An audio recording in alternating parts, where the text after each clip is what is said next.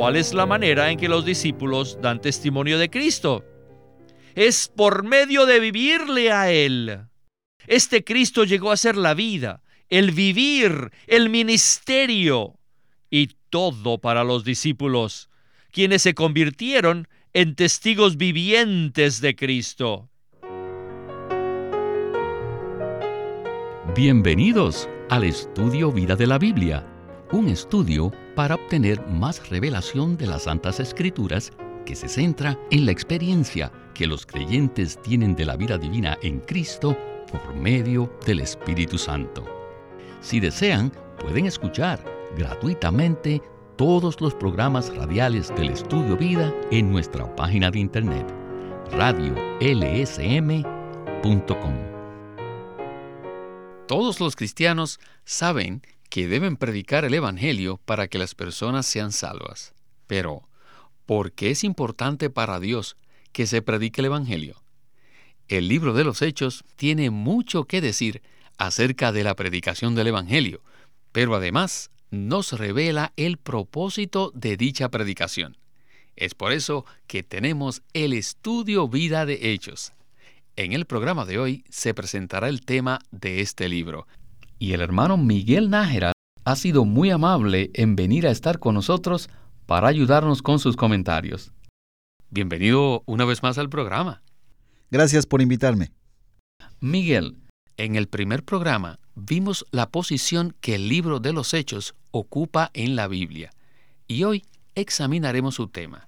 Por lo tanto, a manera de introducción, ¿nos podría decir cuál es la posición que ocupa el libro de los Hechos.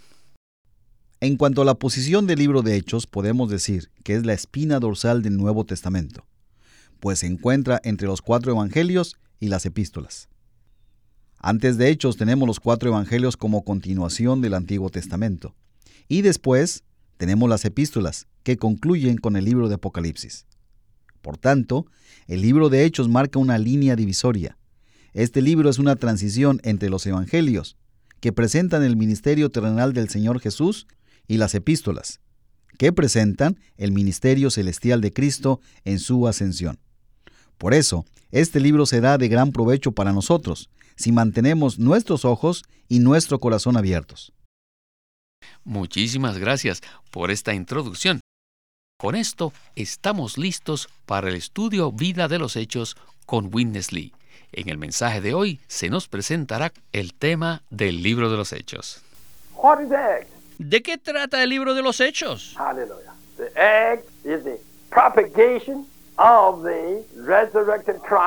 Trata de la propagación del Cristo resucitado.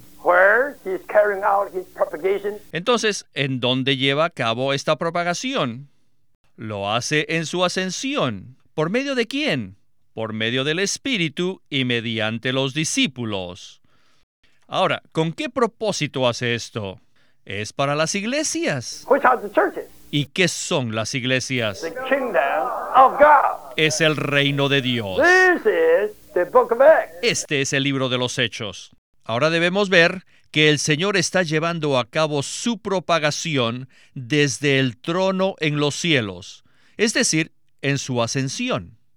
En su ascensión el Señor Jesús se encuentra muy activo. No piensen que el Cristo resucitado está sentado pasivamente en el trono observando nuestra situación. No, no, no, no, no. Cristo en su ascensión está muy activo. Nadie es tan poderoso y tan lleno de autoridad como el que está en ascensión.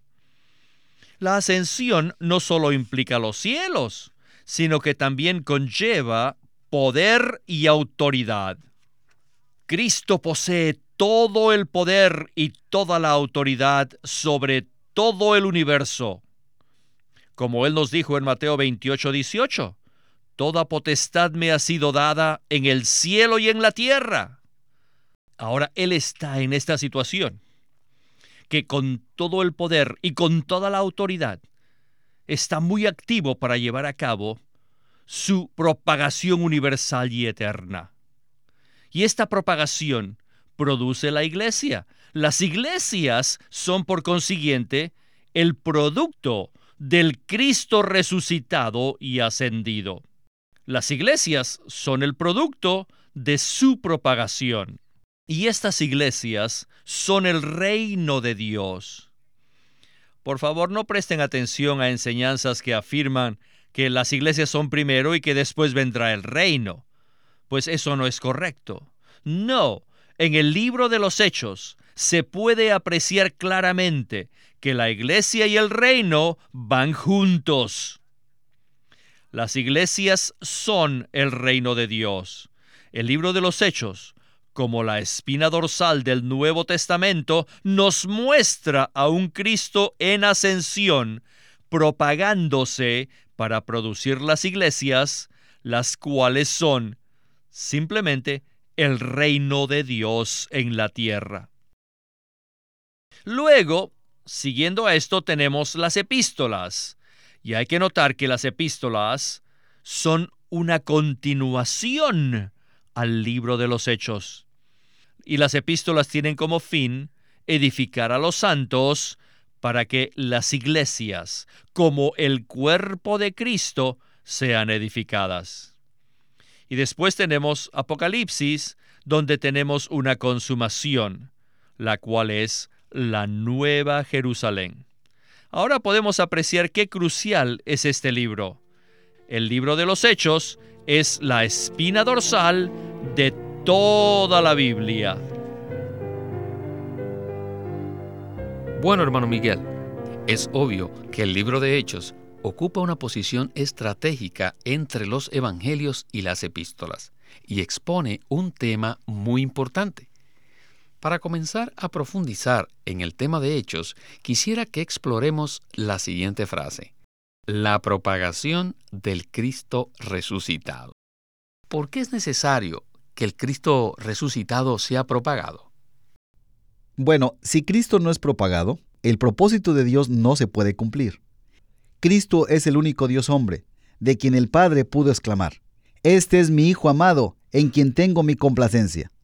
Si Cristo hubiese sido meramente un individuo que vivió en tiempos pasados, sin ser propagado, Dios no podría estar satisfecho ni obtener el descanso que él anhela. Pero debido a que Cristo es aquel que satisface a Dios, Él tiene que ser propagado. Es decir, Él tiene que entrar y duplicarse en muchas personas. Propagar a Cristo significa extenderlo, darlo a conocer, para que otros lo experimenten. Así que Cristo debe ser propagado en muchas personas por causa del propósito de Dios. En Juan 3:30 leemos que Juan el Bautista dijo acerca de Cristo lo siguiente, es necesario que Él crezca, pero que yo mengüe. Este versículo menciona el crecimiento o aumento de Cristo. Ahora le pregunto, ¿este es el aumento o crecimiento al que nosotros nos referimos cuando hablamos de la propagación del Cristo resucitado? Exactamente. Lo que importa es que Él aumente, que se propague. Él no debe ser un simple personaje histórico. Cristo es una persona viva. Él es el Espíritu vivificante. Ahora Él debe aumentar al entrar en millones de personas. Este es su aumento, y esto se lleva a cabo al propagarlo nosotros por toda la tierra.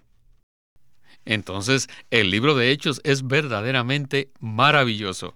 Así que prosigamos ahora con Witness Lee a la próxima sección del estudio Vida de hoy.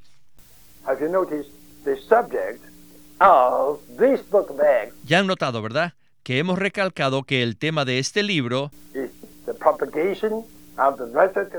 es la propagación del Cristo resucitado en su ascensión por el Espíritu mediante los discípulos para producir las iglesias, las cuales son el reino de Dios.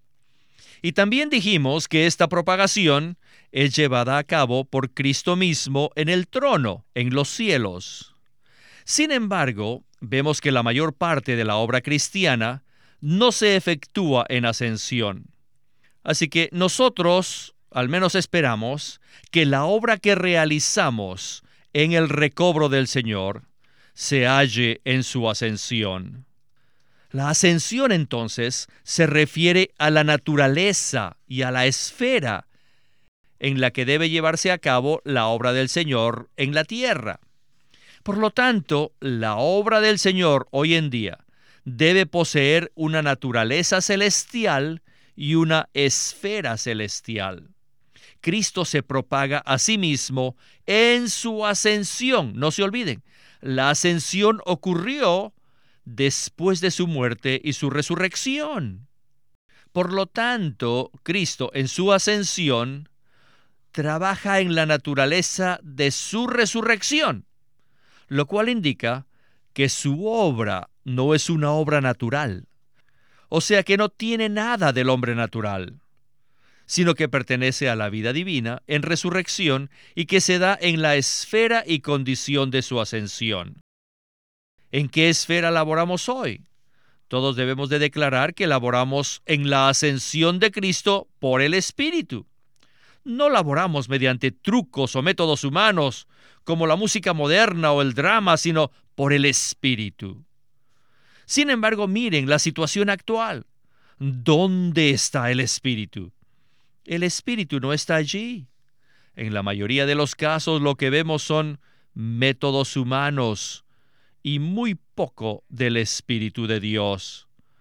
Debemos darnos cuenta de que en este libro de los Hechos, la propagación del Cristo resucitado se realiza a través del Espíritu, particularmente en el aspecto económico y mediante los discípulos. Ahora, ¿quiénes son los discípulos? Como veremos, ellos no son simplemente predicadores. En los hechos, ni siquiera se los denomina así. No son ministros, ni apóstoles, ni maestros. Antes bien, los discípulos son testigos. ¿Testigos de quién? Ellos son testigos que dan testimonio de una persona maravillosa. Ellos testifican que aquel que fue concebido por Dios el Espíritu, que nació de una virgen humana, que vivió en la tierra y ministró, aquel que sufrió una muerte todo inclusiva, el que salió de la tumba en resurrección, fue hecho el Espíritu vivificante. Él fue el que ascendió a los cielos y que está sentado en el trono como el Cristo resucitado. Allí, Él se encuentra muy activo en su labor de propagación. Los discípulos son testigos de esta persona. Entonces, ¿cuál es la manera en que los discípulos dan testimonio de Cristo? Es por medio de vivirle a Él. Este Cristo llegó a ser la vida, el vivir, el ministerio y todo para los discípulos, quienes se convirtieron en testigos vivientes de Cristo. Es así como el Cristo resucitado se propaga mediante los discípulos a fin de producir la iglesia.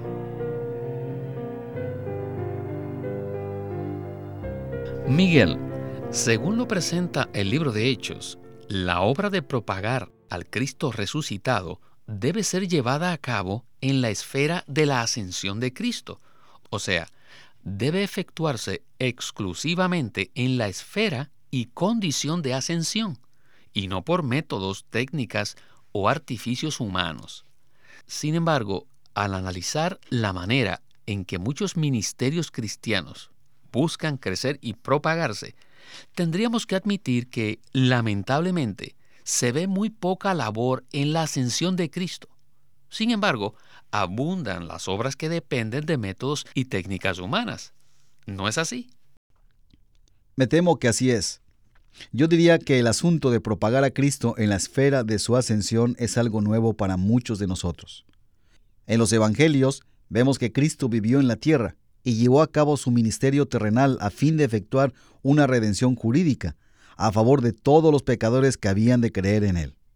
Sin embargo, para que Él fuera propagado, era necesario que Él se hiciera el Espíritu vivificante, para lo cual tenía que pasar por la muerte y la resurrección.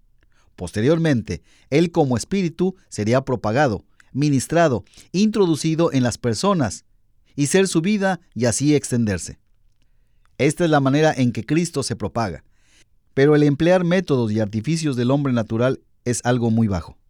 y está muy lejos de la verdad expuesta en el libro de Hechos. Muchas personas diluyen el Evangelio. En lugar de anunciarlo tal como es, emplean actividades de entretenimiento, dicen ellos, para hacerlo más digerible, más fácil de entender. Lo que vemos en Hechos es la propagación de Cristo mismo, como espíritu vivificante. Cristo ahora está en la esfera de ascensión, y en ella Él se propaga a sí mismo. Él propaga su propio ser en las personas. No se trata meramente de dar mensajes para estimular a las personas. En Hechos se habla de la esfera de la ascensión, en la cual Cristo está en el trono en los lugares celestiales.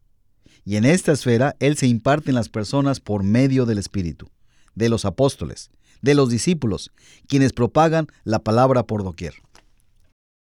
Probablemente muchos de nuestros radioescuchas, incluyéndolo a usted y a mí, hemos asistido a reuniones cristianas donde se han empleado un sinnúmero de métodos y artificios humanos a fin de atraer y capturar la atención de la audiencia.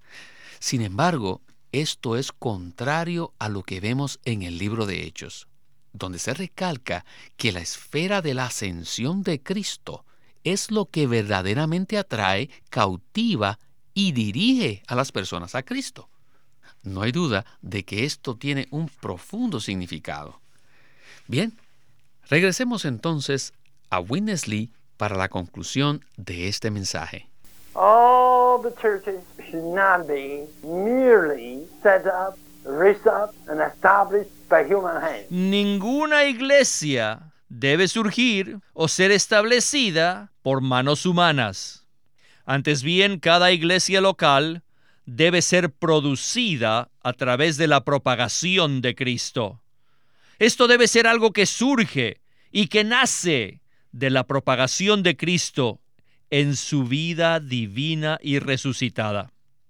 Las iglesias que Cristo produce al propagarse son el reino de Dios. Este reino es una esfera de vida que Cristo produce al propagarse. En realidad, el reino es la expansión del Cristo resucitado, que se propaga como la realidad del reino de Dios. El Cristo resucitado, quien se propaga a sí mismo en su ascensión por el Espíritu y mediante los discípulos, es la realidad del reino de Dios.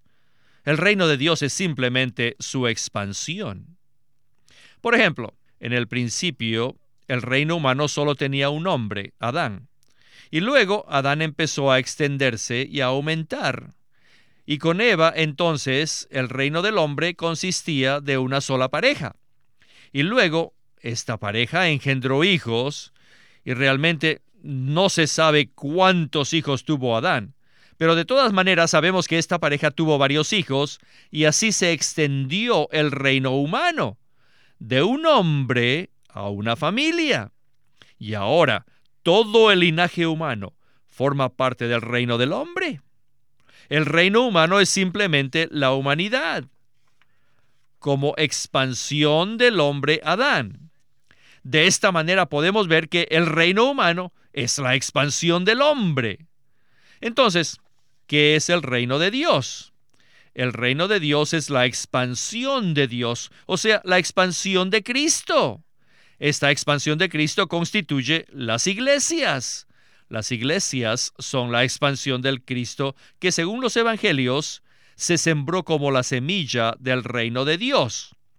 El libro de los Hechos relata la propagación de esta semilla. Por lo tanto, debemos darnos cuenta que este libro de los Hechos aún se sigue escribiendo.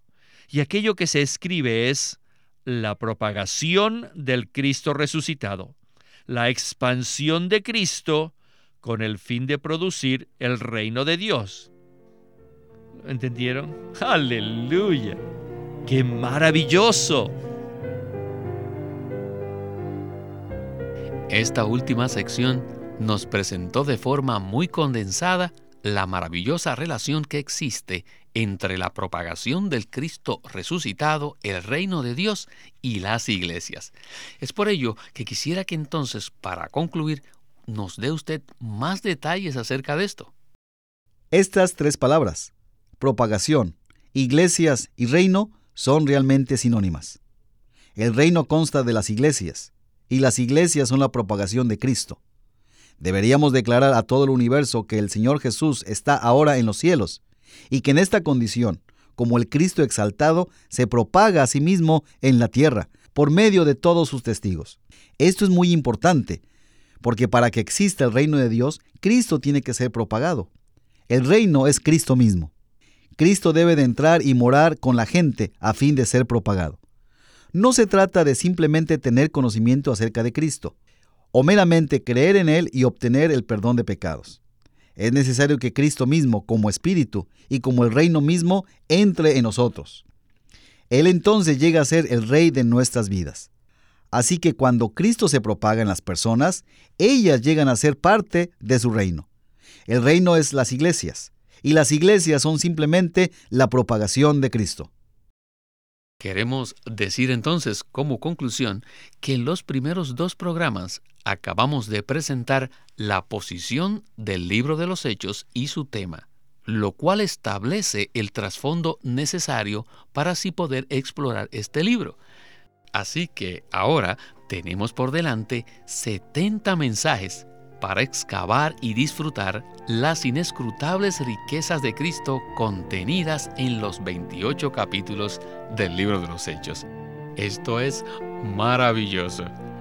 Bueno, hermano Miguel, gracias por su participación en el programa de hoy que se repita su visita. Como siempre, lo he disfrutado mucho.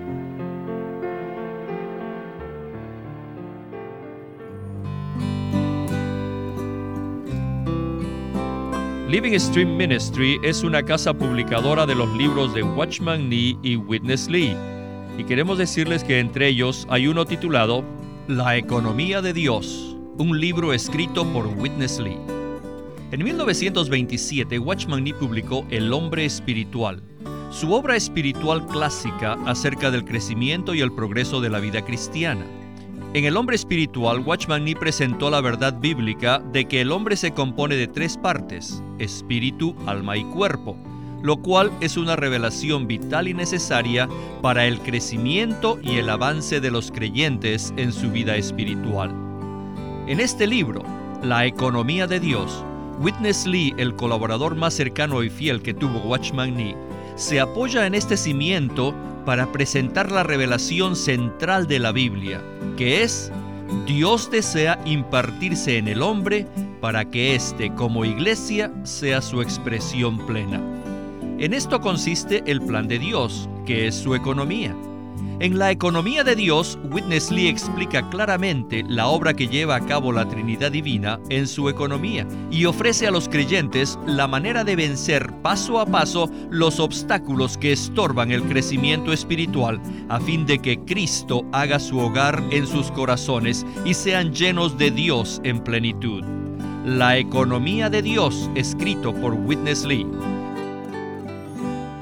Witness Lee nació en 1905 y fue criado en una familia cristiana. A la edad de 19 años fue completamente capturado para Cristo, a quien se entregó incondicionalmente para predicar el Evangelio el resto de su vida. Al comienzo de su servicio al Señor, conoció a Watchman Nee, quien ya era reconocido predicador, maestro y escritor, y con él sirvió en la casa publicadora llamada Librería Evangélica de Shanghai.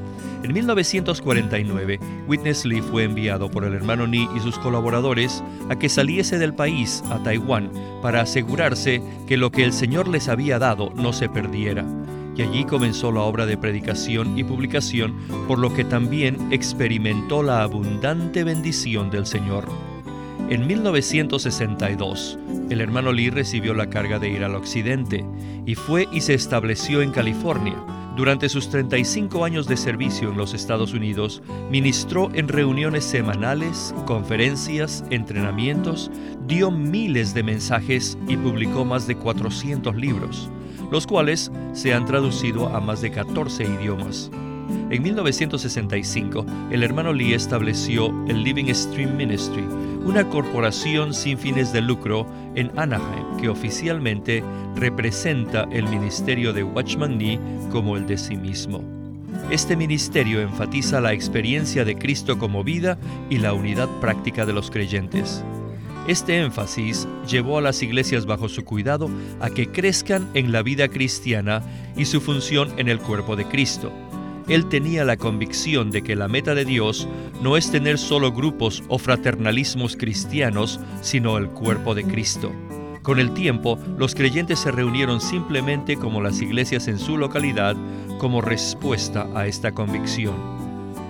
En los últimos años, muchas iglesias con esta visión se han levantado en Rusia y en muchos países de Europa Oriental. Queremos animarlos a que visiten nuestra página de internet libroslsm.com